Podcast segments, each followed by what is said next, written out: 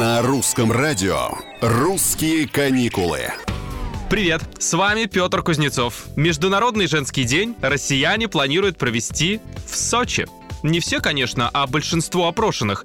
20% всех бронирований приходится именно на популярный южный курорт, точнее на Красную Поляну. Собираются также наши граждане в праздники, но уже, я думаю, без лыж, погулять по Москве, Петербургу и Казани. И, скорее всего, речь о тех, кто собирается за счет отгулов, например, продлить себе 8 марта, объединив праздник с выходными. В топе мартовских поездок в этом году также Калининград, Иркутск и Кисловодск.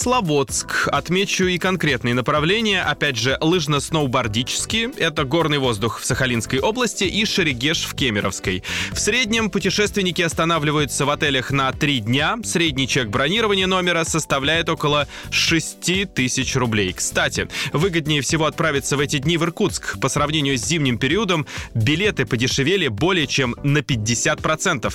Отправиться в марте на Байкал можно за 7 тысяч рублей.